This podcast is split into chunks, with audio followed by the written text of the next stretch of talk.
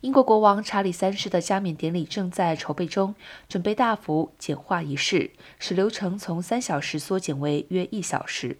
将取消向国王授予金殿等仪式。据传，一九五三年女王加冕时，长礼大臣对她授予了重达一磅的黄金，